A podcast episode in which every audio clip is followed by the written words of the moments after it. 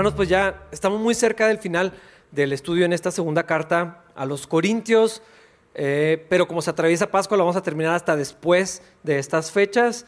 Uh, en el capítulo anterior, el capítulo 11, Pablo estaba hablando acerca de los falsos apóstoles, estaba defendiendo su autoridad como apóstol y lo aclara varias veces. Realmente Pablo no quería hacerlo, prefería hablar de Cristo y, y no verse en la necesidad de tener que defender eh, quién era él, el llamado que Dios le había dado.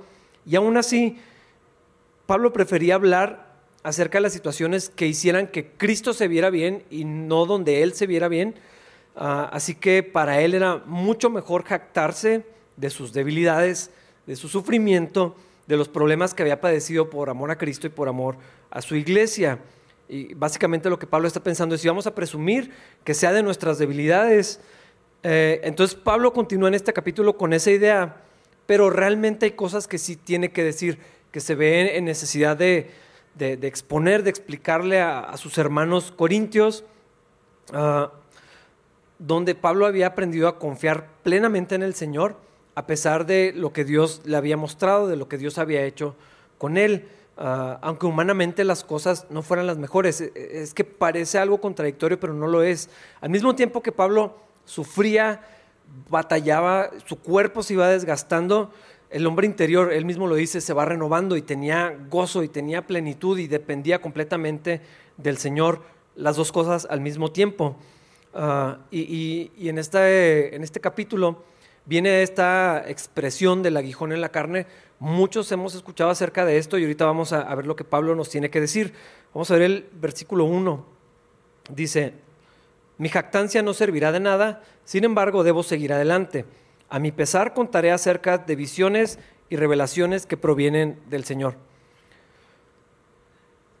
A mí me parece que una de las cosas más complejas en la vida cristiana es la experiencia personal.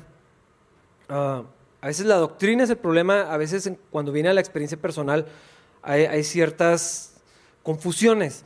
Uh, la vida cristiana sí es sobrenatural, porque es espiritual, al mismo tiempo que transcurre la vida en, el plano terrenal.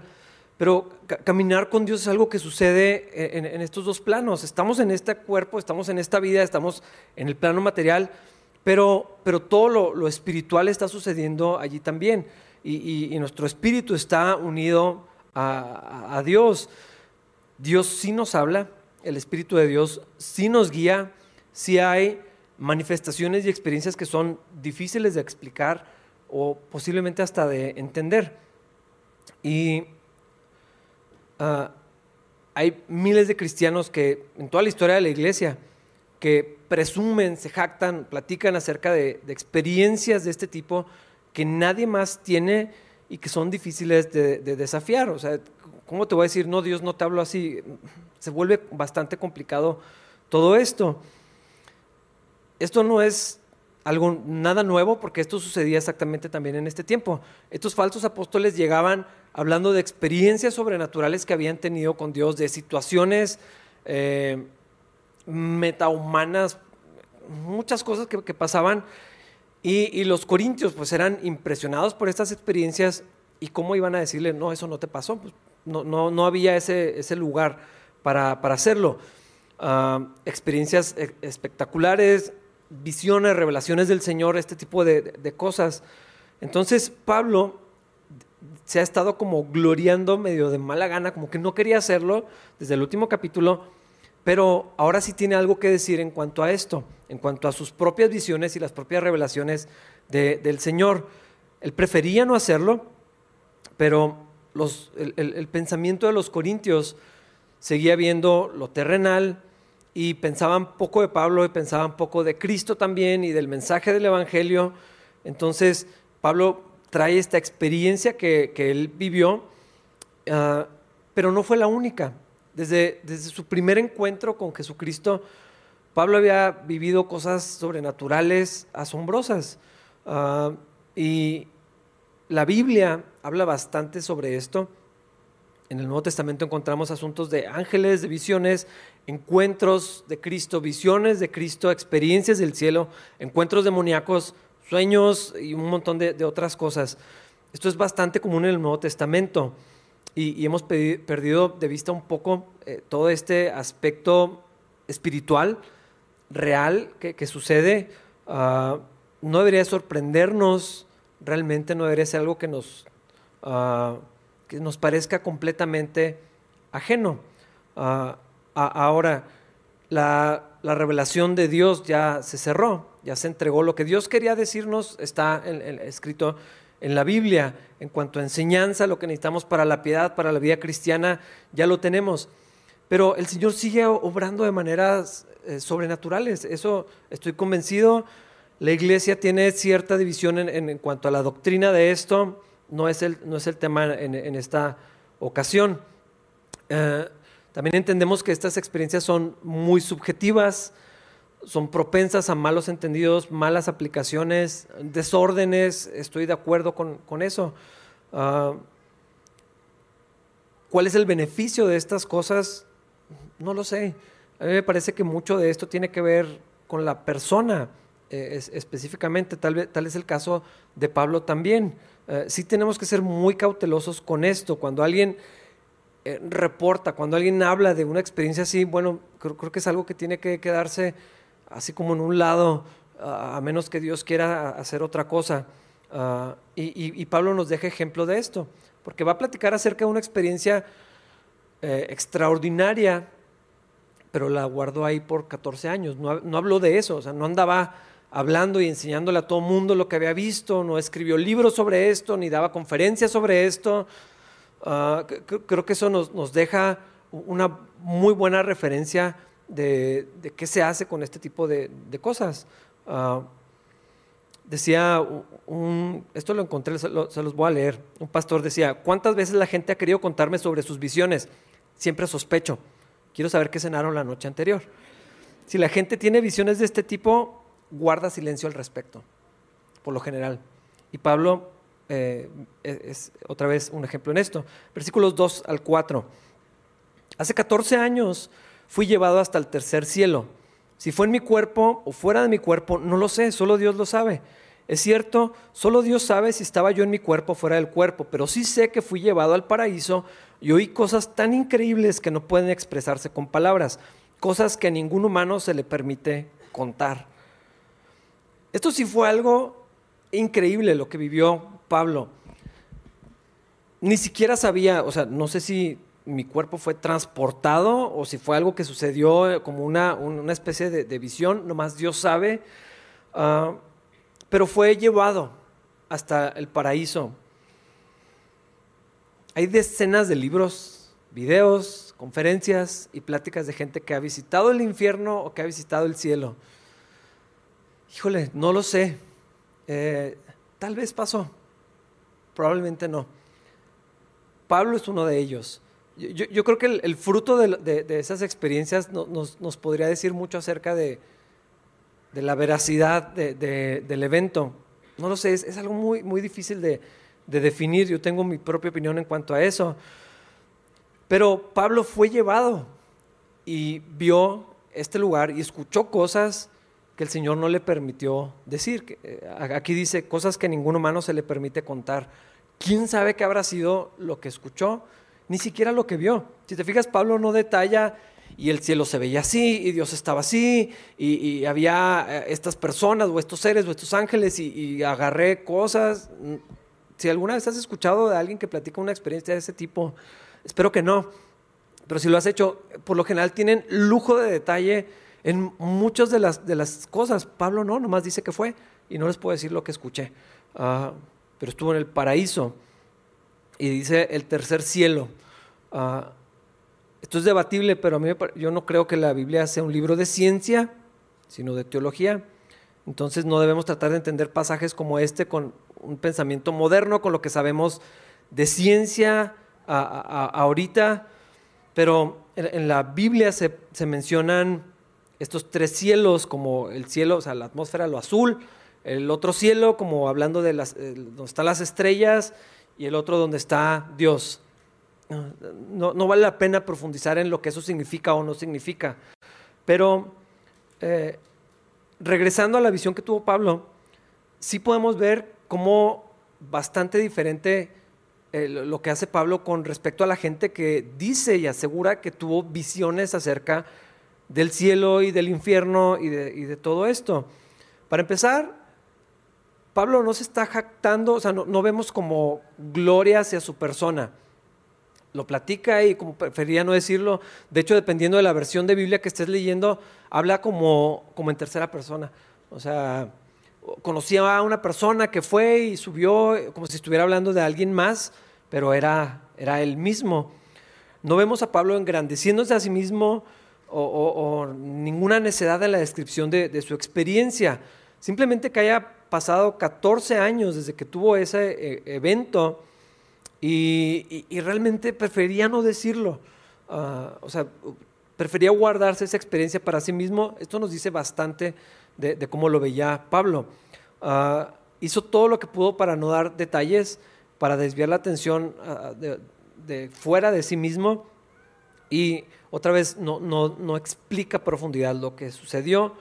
Uh, nomás dice, no les puedo decir, no tengo permiso, no es lícito reproducir las cosas que escuché. ¿Qué fue lo que oyó? ¿Qué fue lo que vio? No lo sabemos. Hay muchas especulaciones, encontré bastantes, pero no sé ni siquiera cuál sería el propósito de hacerlo. Dios no quería que lo supiéramos, sino eh, allí estaría. Pablo no tenía permiso para hablar de esto, nomás podemos imaginarnos. Pero, pero Pablo presenta esto, esto sucedió. Y luego veamos lo que dice el versículo 5, dice, de esa experiencia vale la pena jactarse, pero no voy a hacerlo, solamente me jactaré de mis debilidades. Estos otros apóstoles, falsos apóstoles, tenían como parte de su currículum o de sus credenciales experiencias sobrenaturales que habían ah, tenido o supuestamente habían tenido. Y Pablo viene con esto y dice, si la experiencia valida el ministerio, si la experiencia valida lo, que, conozco, tengo algo bastante bueno para hacerlo y como quiera, no lo voy a hacer. Ah, y si no era para que la contara todo el mundo, ¿por qué Dios le dio a Pablo esta visión? Realmente no lo sé, pero sabemos el efecto que eso tuvo en Pablo. Probablemente era algo que lo animaba. Eh, yo me imagino que estando en la cárcel, estando en naufragios, padeciendo hambre, recordar esto tal vez era algo que lo animaba. No, lo sabemos, pero eh, eh, es posible que ese fuera parte del resultado. Tal vez lo que Pablo ya creía lo confirmó al ver lo que vio y escuchó allá en el, paraíso. Tal vez fue algo que le daba como combustible, como ánimo para terminar su carrera de la manera que lo hizo, le daba ánimo, fortalecía, afirmaba su fe. Ah, yo creo que la prueba de, estas experiencias se ve más bien en, cómo su vida fue transformada, en la confianza ah, tan sólida que tenía en Cristo, un ministerio bastante eh, productivo, un ministerio muy sólido y verdadero, cimentado en el Evangelio. Pablo podría haber presumido bastante de esa experiencia. Ah, muchos lo habrían hecho. Tal vez si a mí me pasara algo, no sé si, si también quisiera platicarlo. Ah, casi nunca preferimos hablar de lo que nos haga quedar mal o, de lo que nos haga vernos frágiles o, o débiles. Es, es, al revés. Queremos hablar de lo que nos haga ver bien, de lo que nos valide, lo que nos afirme, lo que hicimos, lo que Dios nos enseñó, lo que, como, como lo especiales que, que somos. Pablo, Pablo no. Teniendo algo, una experiencia tan increíble como esta, él prefería jactarse de sus debilidades. Versículo 6 y la primera parte del 7 dice, si quisiera jactarme, no sería ningún necio al hacerlo, porque estaré diciendo la verdad, pero no lo haré porque no quiero que nadie me atribuya méritos más allá de lo que pueda verse en mi vida u oírse en mi mensaje, aun cuando he recibido de Dios revelaciones tan maravillosas. Esto lo está haciendo otra vez como para contrastar con los falsos apóstoles que traían un falso evangelio que estaban causando daño, no nada más división en la iglesia, sino que estaban desviando a, los cristianos. Ellos no hubieran dudado en jactarse de una visión como esta. Es exactamente lo que sucede ahora. Hay libros, entrevistas, conferencias, se forman doctrinas completas o movimientos alrededor de alguien que tuvo una experiencia que tal vez fue real o tal vez no. Eh, alguien hubiera sacado provecho de esto para, porque obviamente esto genera como mucho morbo y, mucha curiosidad. Oye, pues yo quiero saber, o sea, cómo es el paraíso, cómo es el cielo, cosas de los ángeles y, todo esto es, es, algo muy seductor, muy, muy atractivo y la gente quiere escuchar y la gente está dispuesta a pagar bastante dinero para saber todo lo que, lo, que sucedió. Y Pablo dice, no voy a ser un necio. Básicamente está diciendo que los que lo hacen son necios, que los que se jactan de estas cosas, que los que cimentan su identidad, su, relación con Dios en una experiencia y no en el mensaje del Evangelio, eh, es una necedad. Y aún así, aunque Pablo dice, no voy a jactarme de eso, Dios hace algo muy interesante es como si Dios no fuera a tomar riesgos de que Pablo fuera a, ser engañado en su corazón en, esta cosa, con esta tentación. Mira lo que dice el resto del versículo 7. Así que para impedir que me volviera orgulloso, se me dio una espina en mi carne, un mensajero de Satanás para atormentarme e impedir que me volviera orgulloso. Muchos hemos escuchado de este pasaje, este concepto, el aguijón en la carne, no, sé si alguna vez has tenido una astilla en el dedo. Es muy molesto y puede ser bastante doloroso. Ah, y estamos hablando de algo minúsculo. A veces no mide ni un milímetro y, es, o sea, no puedes estar en paz. Ahora imagínate algo, o sea, la idea de algo incrustado en, tu carne continuamente, todo el tiempo. Eso es lo que está hablando Pablo aquí, algo doloroso, algo que quisieras quitarte, que se termine. Ah, y hay muchas teorías sobre cuál era este aguijón, esta espina en Pablo. Una dice que era una tentación muy grande en particular. Hay gente que dice, no, es que el aguijón en la carne era una debilidad en la carne, ah, como un pecado recurrente, una tentación, por, así que no, se quitaba. Ah, el equivalente a alguna adicción, o alguna cosa así, no lo sé. Un problema crónico de la vista es otra posibilidad, que tenía un problema bastante grave por, los, por otros textos se puede entender que Pablo sí padeció, al menos en algún momento era hasta un poco difícil de ver. Ah, otros dicen que era malaria, migraña, epilepsia, una discapacidad en el habla. Si vieron la película de, Pablo, ah, hay gente que propone que el, aguijón en la carne era una carga emocional muy fuerte por las cosas que Pablo había hecho y permitido eh, en su celo por la ley. Ah, o también se propone que era directamente un ataque espiritual, o sea, demoníaco, muy agresivo, tangible. Ah, otros dicen que pudo haber sido literalmente una persona que le causó muchos problemas a Pablo, mucho daño. Y Pablo escribe acerca de gente que le hizo mucho daño. Pero hermanos, la realidad es que no sabemos cuál era el aguijón en la carne. Yo estoy seguro que Dios lo hizo a propósito. Uh, así nos da un, espectro más amplio para, poder entender verdades que Dios nos quiere enseñar en, este, en este pasaje. No sabemos, no sabemos cuál era su problema. Lo que sí sabemos es que le causaba un dolor muy real y muy profundo. Y, o sea, mira lo que Pablo dice, un mensajero de Satanás. O sea, Dios le había dado permiso a Satanás, al adversario, para afligir a Pablo. Tenía permiso de abofetearlo. E, e, esto es muy interesante. Dios estaba involucrado en esto. Y, creo que esto contrasta con lo que a veces pensamos que Dios debería de hacer o cómo se ve todo lo que tiene que ver con, con eh, el enemigo. Ah, no es la única ocasión donde encontramos algo así. Si has leído el libro de Job, puedes, puedes ver que ahí mismo sucede algo en una asamblea ahí delante de Dios donde, eh, sí, pues obviamente Job está bien porque tú le das permiso y no sé qué, estaba desafiando a Dios y lo, está bien, ve y eh, haz con él lo que quieras, nomás guarda su vida. En Lucas hay otro evento donde el Señor está hablando con, con Pedro, lo voy a leer en Lucas 22, 31 y 32, dice, Simón, Simón, Satanás ha pedido zarandear a cada uno de ustedes como si fueran trigo pero yo he rogado en oración por ti, Simón, para que tu fe no falle, de modo que cuando te arrepientas y vuelvas a mí, fortalezcas a tus hermanos.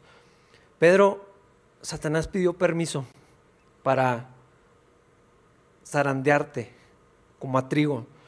Y sabes que yo se lo di. O sea, yo le di permiso para que hiciera esto. E, e, esto e, es muy interesante que Dios hiciera esto, porque el Señor no le dijo, con los hijos de Dios nadie se mete. No sé si han escuchado eso alguna vez. El Señor no dijo eso, le dijo, sí, sí puedes ir. Sí lo puedes ir a cachetear. Sí lo puedes ir a zarandear como a trigo. Sí puedes tocar todo menos su vida. E, e, esto choca con un mensaje que escuchamos hoy en día, que los hijos de rey son intocables. Eh, no, Dios le dio permiso con Pedro, con Job, con los apóstoles. Hermanos, yo creo, yo no creo que Dios haya dejado de dar esos permisos. Ah, y había un propósito en esto. En el caso de Pablo, después de esta experiencia tan maravillosa, que Pablo tenía guardada en su corazón 14 años sabiendo estas cosas y no las había platicado, Dios tenía el propósito de mantenerlo humilde. Mira otra vez lo que dice el texto, para impedir que me volviera orgulloso. Tengo este aguijón en mi carne, esto que me molesta, que me duele, que quisiera que no estuviera. Un mensajero de Satanás que viene a, a bofetearme, un recordatorio humillante, continuo, doloroso, molesto, que me estorba en mi vida y que no quisiera tenerlo. La, visión de Pablo fue algo tan, tan, tan extraordinario que hubiera sido fácil ceder a esta tentación de pues, llenarse de orgullo. Dios me lo reveló a mí, Dios me lo mostró a mí, Dios quiso que yo viera esto, ah, podía haberse gloriado en sí mismo o haber, que, no sé, pudo haber hecho algo y Dios dijo, no, no, va a permitir que eso suceda. Ahora, Pablo no era inmune al, peligro del orgullo. Era un humano nada más. Nadie es inmune a este, a este peligro, ni la persona más humilde.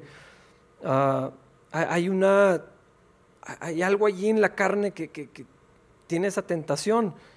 Y esta experiencia continua de sufrimiento era una herramienta de sufrimiento en la vida de Pablo, pero hermanos, era una herramienta de bendición para Pablo. Era algo que Dios permitió para su bien, para su ministerio para lo que Dios quería lograr en él, porque esto lo hacía depender continuamente de Dios.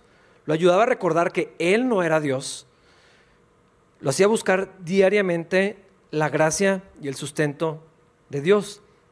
Entonces, sabiendo esto, el aguijón en la carne, esa cosa molesta, esa cosa dolorosa, esa cosa del adversario, ¿era algo malo en la vida de Pablo? Hermanos, no tenemos la capacidad para definir cuándo algo es algo malo o bueno. Creemos que sí, medimos conforme a la carne, conforme a lo que nuestros ojos pueden ver. Si me rompo una pierna, es algo malo. Eso pensamos. Si me dan un mejor puesto en el trabajo y me va bien financieramente, asumimos que es algo bueno. Si tengo más trabajo, más dinero, algo bueno. Ah, hermanos, no necesariamente. No necesariamente no tenemos la capacidad para decir cuando algo es bueno o malo. Porque si a mí me preguntaran, oye, ¿qué, piensas de una persona que está siendo abofeteada por el Satanás, que le causa dolor, que le causa sufrimiento? Yo en automático pensaría es algo terrible. Es lo peor que le puede haber pasado a la persona y Dios dice que no. Dice que Dios lo ve de otra, de otra manera. Porque en el caso de Pablo, lo que pensaríamos, asumiríamos como malo. Dios decía que era algo bueno. Dios dio permiso para que esto sucediera. Eh, es mejor una dependencia continua del Señor, es lo que Dios le dijo a Pablo en este caso. Es mejor que dependas de mí a que estés ausente de dolor. Es mejor una relación cercana conmigo, o sea, más allá de, bien y, mal. Yo estoy seguro me atrevo a afirmar que mucha gente oraba por Pablo. Si aquí estuviera entre nosotros, oraríamos por él. Estoy convencido de eso. Señor, quítale este mal a Pablo. Pobrecito, tan fiel que es, tan buena persona, tan respetable, tan honorable, tan usado por Dios, tan entregado al Señor. Y, y de allí viene e, esta pregunta que jamás deberíamos de hacer, pero ahí está todo el tiempo. ¿Por qué le pasan cosas malas a gente buena? Y, todo lo que haría con el Señor, si así es efectivo en su ministerio, podría ser muchísimo más. Dios, ¿por qué lo estás permitiendo? ¿Por qué? Si es algo malo, porque Dios simplemente no se lo quitó. Si es un ataque del enemigo, ¿por qué el Señor no lo reprendió? ¿Por qué no lo detuvo? Mira, versículo 8. En tres ocasiones distintas le supliqué al Señor que me la quitara. Hermanos, los, los seres humanos nos vemos involucrados en el sufrimiento de muchas maneras, de muchas ocasiones, y esto es como un misterio. A veces sufrimos nada más porque somos humanos, porque estamos en un mundo caído, los cuerpos sufren porque pues, no nos vamos haciendo más jóvenes, somos susceptibles a los problemas normales de la vida de la gente, las cosas que toda la gente padece, no tiene que ver nada con Cristo ni con la vida cristiana, o sea, hay sufrimiento que es, ahí está, cualquier persona lo puede padecer. A veces, en ocasiones, sí sufrimos por necios, por desobedecer al Señor. Dios dice una cosa y hacemos otra cosa y nuestra propia rebelión nos aflige y el Señor disciplina a los que ama. En su gracia estamos perdonados, pero en su soberanía también permite que recojamos eso que estamos sembrando. Y eso a veces trae bastante sufrimiento. A veces el sufrimiento es una herramienta que Dios utiliza para trabajar en nuestras vidas. Dios tiene ahí lista. Ah, desde este ángulo el sufrimiento es necesario. Podemos esperarlo de cierta manera.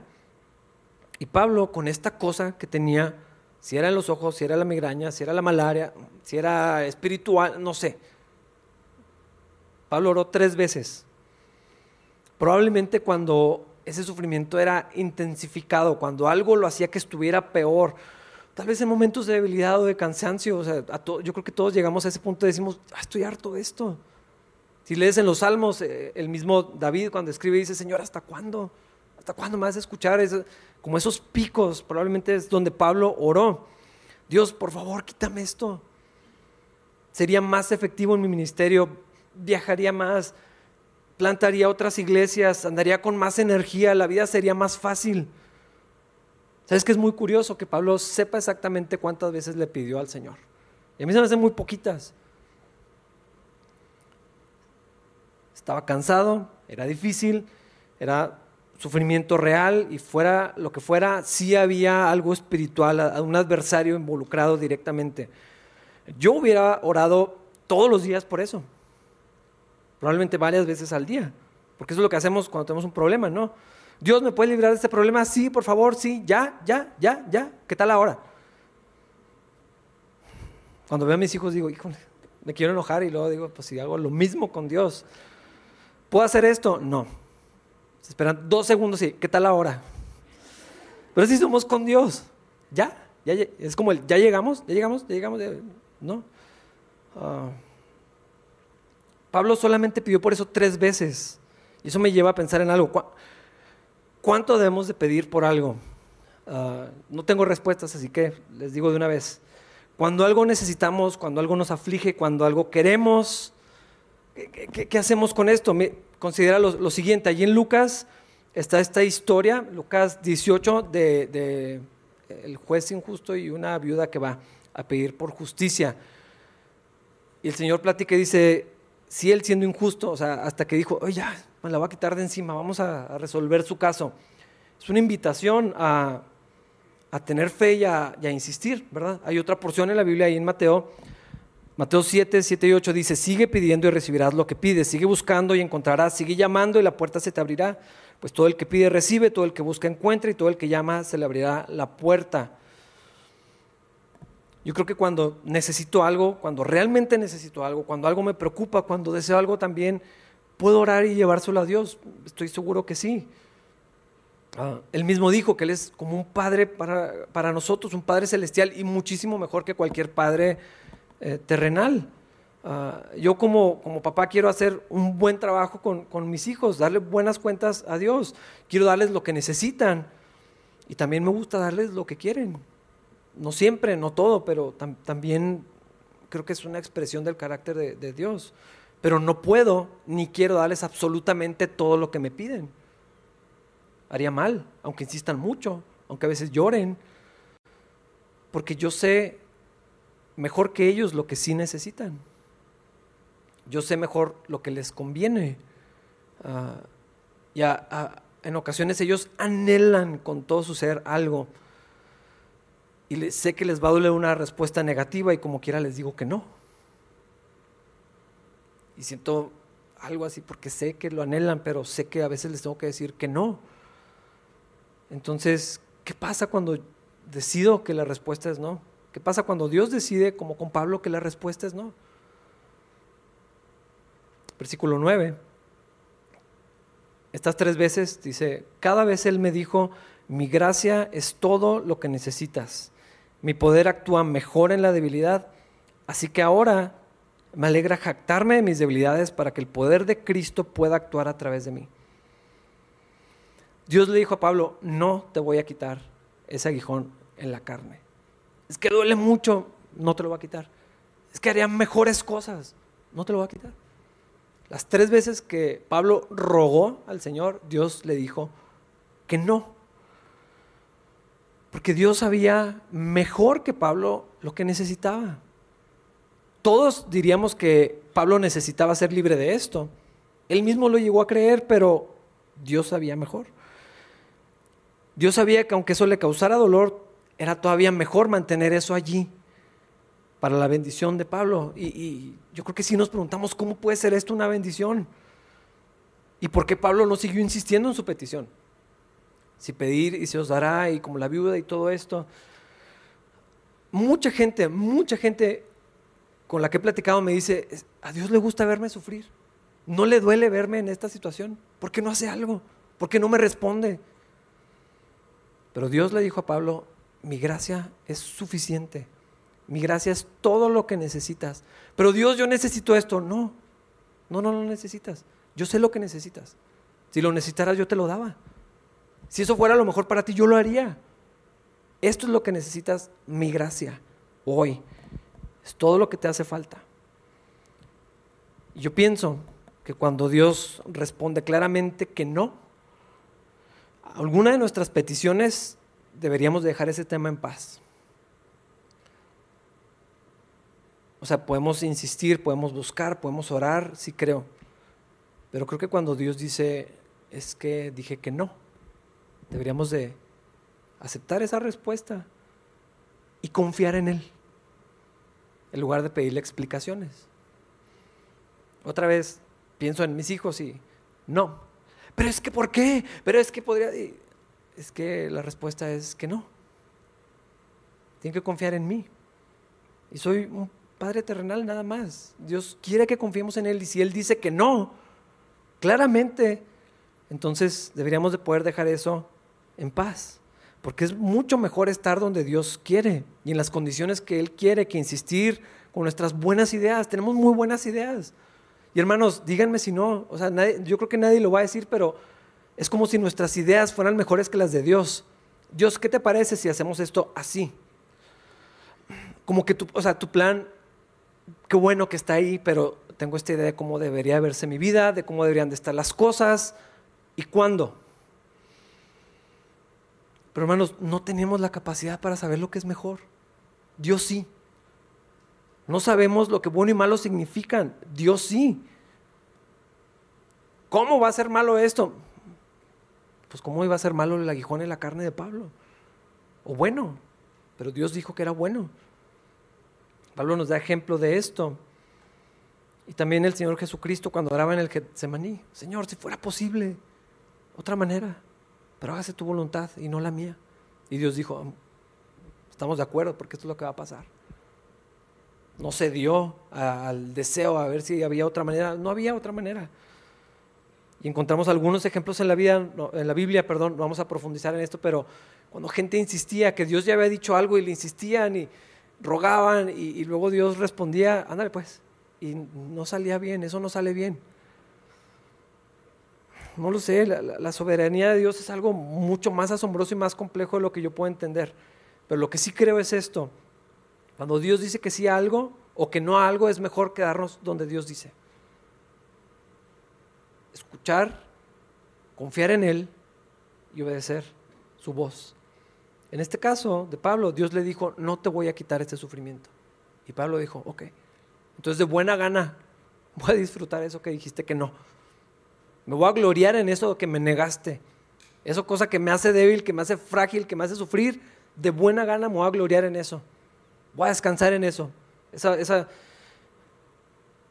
Pablo prefería depender de Dios todos los días a que lo librara del dolor. porque eso fue lo que Dios dijo.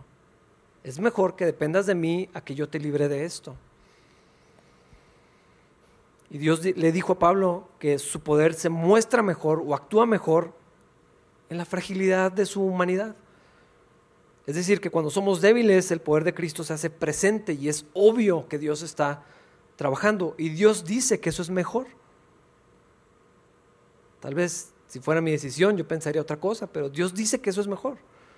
Así que hermanos, esa cosa que tanto han insistido, que tanto deseas, que de verdad necesitas o que crees que necesitas, sigue orando y sigue buscando respuestas, pero si Dios te dice que no, yo te recomiendo que ya dejes eso en paz. Cristo nos presenta una mejor opción. Cristo dice que hay algo mejor. ¿Qué tal si confiamos en Él? Y dejamos que en nuestra debilidad, en nuestra enfermedad, en nuestro sufrimiento, en esa crisis, en ese deseo tan profundo, en ese anhelo de mi corazón, en ese problema familiar o económico, su poder se perfeccione en esa debilidad. Es más, hay algo más maravilloso que eso. Porque una cosa es ceder y una cosa es aguantarnos.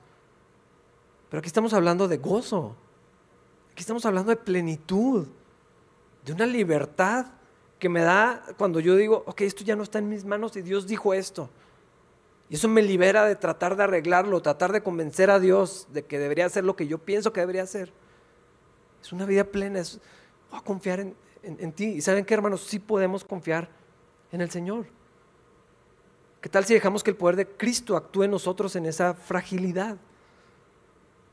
Tal vez eso que tú estás segurísimo que es una tragedia, Tal vez es lo que Dios dice que necesitas. Tal vez Dios dice, vamos a dejar eso allí. No lo vamos a quitar, no lo vamos a resolver. Es mejor que confíes en mí y mi gracia es suficiente. Tal vez Dios quiera eso. Es más, es probable que ese sufrimiento es lo mejor que te pase. Porque Dios dice. Yo no lo sé. Y hermanos, ustedes tampoco. Necesitamos escuchar de Dios. Y si Él dice, esto es lo, es lo mejor para ti, poder decir, ok, va, y dejar eso en paz y seguir adelante, porque Dios, Dios sí sabe. Versículo 10. Es por esto que me deleito. Es una palabra que nunca usamos, me deleito. No dice me conformo, no dice me aguanto, no dice pues, pues bueno. No, me deleito en mis debilidades y en los insultos, en privaciones, persecuciones y dificultades que sufro por Cristo, pues cuando soy débil, entonces soy fuerte. Hermanos, la debilidad, el dolor, las dificultades, la enfermedad, el sufrimiento, por sí mismas no hacen nada. O sea, no se trata de glorificar la crisis. Eh, ¿Cuántas personas, cientos de personas, miles de personas han atravesado las pruebas más duras y al, final de la prueba su corazón está peor que como entraron a la prueba? No aprendieron nada. O sea, la prueba por sí sola no hace absolutamente nada.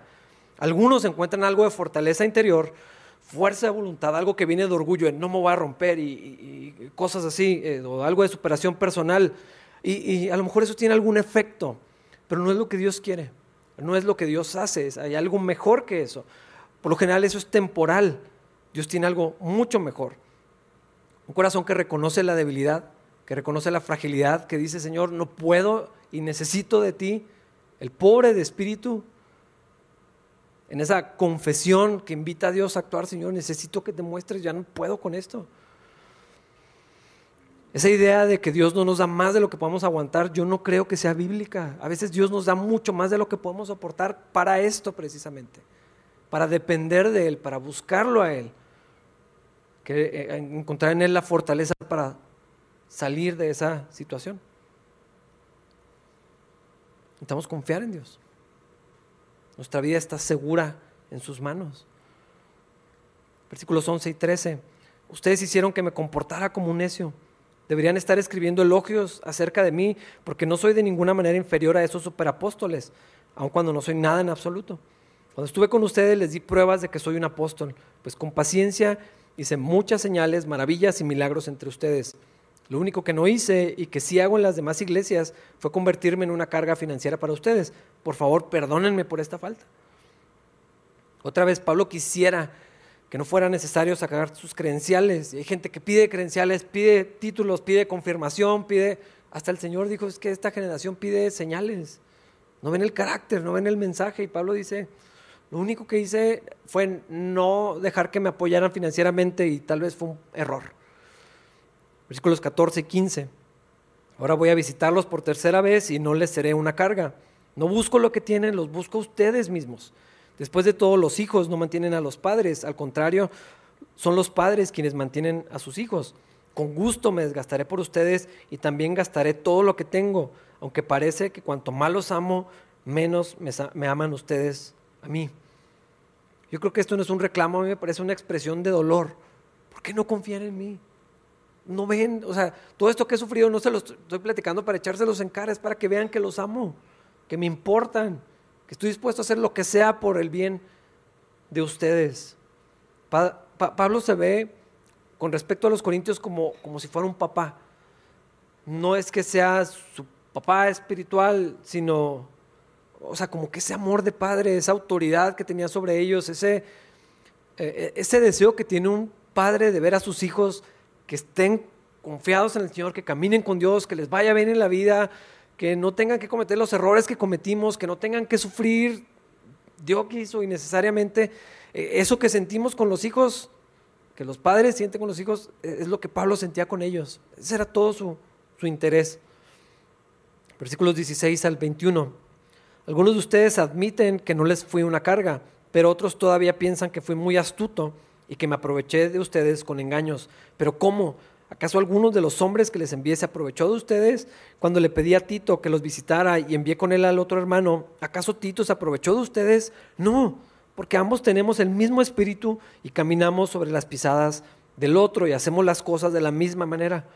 Tal vez piensen que decimos estas cosas solo para defendernos. No, les decimos esto como siervos de Cristo y con Dios como testigo. Todo lo que hacemos, queridos amigos, es para fortalecerlos, pues temo que cuando vaya no me gustará lo que encuentre y que a ustedes no les gustará mi reacción.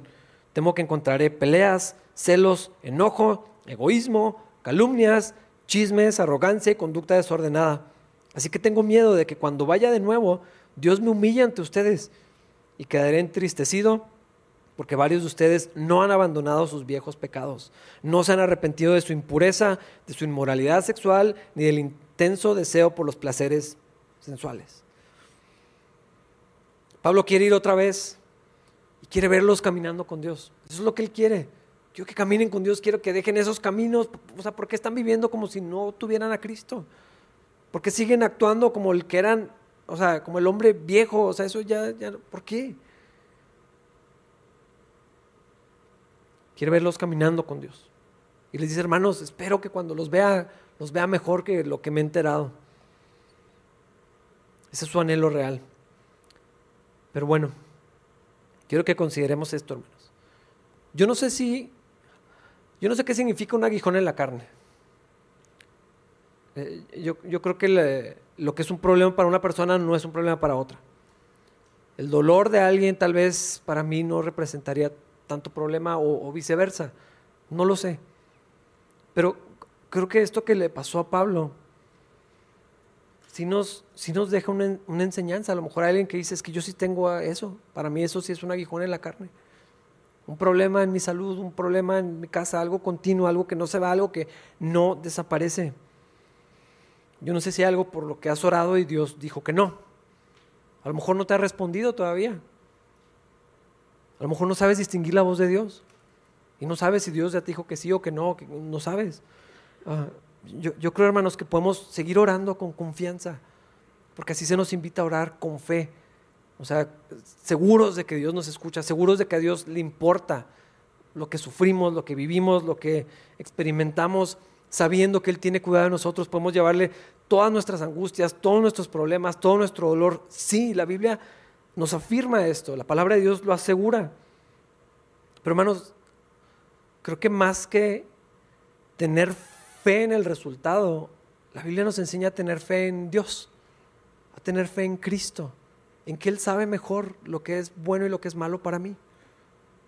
No es tengo fe de que se resuelva, no es tengo fe de que Dios haga lo que le estoy pidiendo, es Dios lo puede hacer, Estoy seguro que lo puede hacer, puede hacer eso y mucho más. Porque todo el tiempo lo hace, mucho más abundantemente de lo que podemos pedir, imaginarnos o esperar. Tiene la capacidad toda, todo el poder para hacer lo que sea ahorita mismo. Pero la confianza en Dios es, voy a dejar eso en sus manos y que Él diga lo que está bien y que Él diga lo que está mal y que Él diga lo que yo necesito y que Él me guíe y escuchar de Él y si Dios dice, es que ya te dije que no, decir, ok, pues tú sabes mejor que yo, voy a confiar en ti, voy a depender de ti y aprender esta verdad que Dios le dijo a Pablo, mi gracia es suficiente. Porque hermanos, su gracia es todo lo que necesitamos hoy y mañana. Y si Dios nos responde lo que queríamos, nos da lo que anhelamos, resuelve esa situación, gloria a Dios. Ojalá, es mi deseo que lo haga, pero creo que prefiero que Dios haga lo que Él quiere, lo que Él decida, lo que Él sabe que les conviene, lo que Él sabe que necesitamos.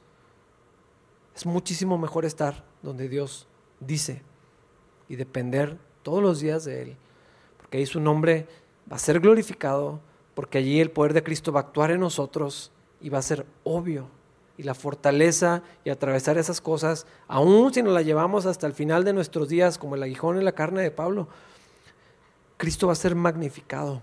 Y nosotros, hermanos, estoy 100% seguro que vamos a ser más bendecidos en esto que en lo que nosotros pudiéramos planear o decir.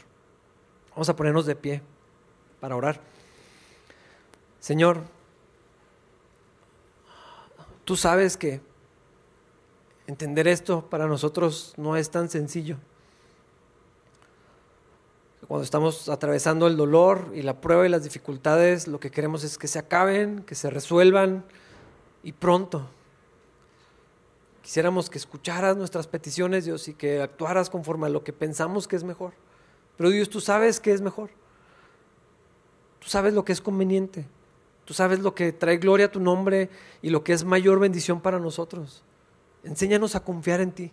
Enséñanos a depender de ti. Entrénanos, Dios, para escuchar tu voz todos los días.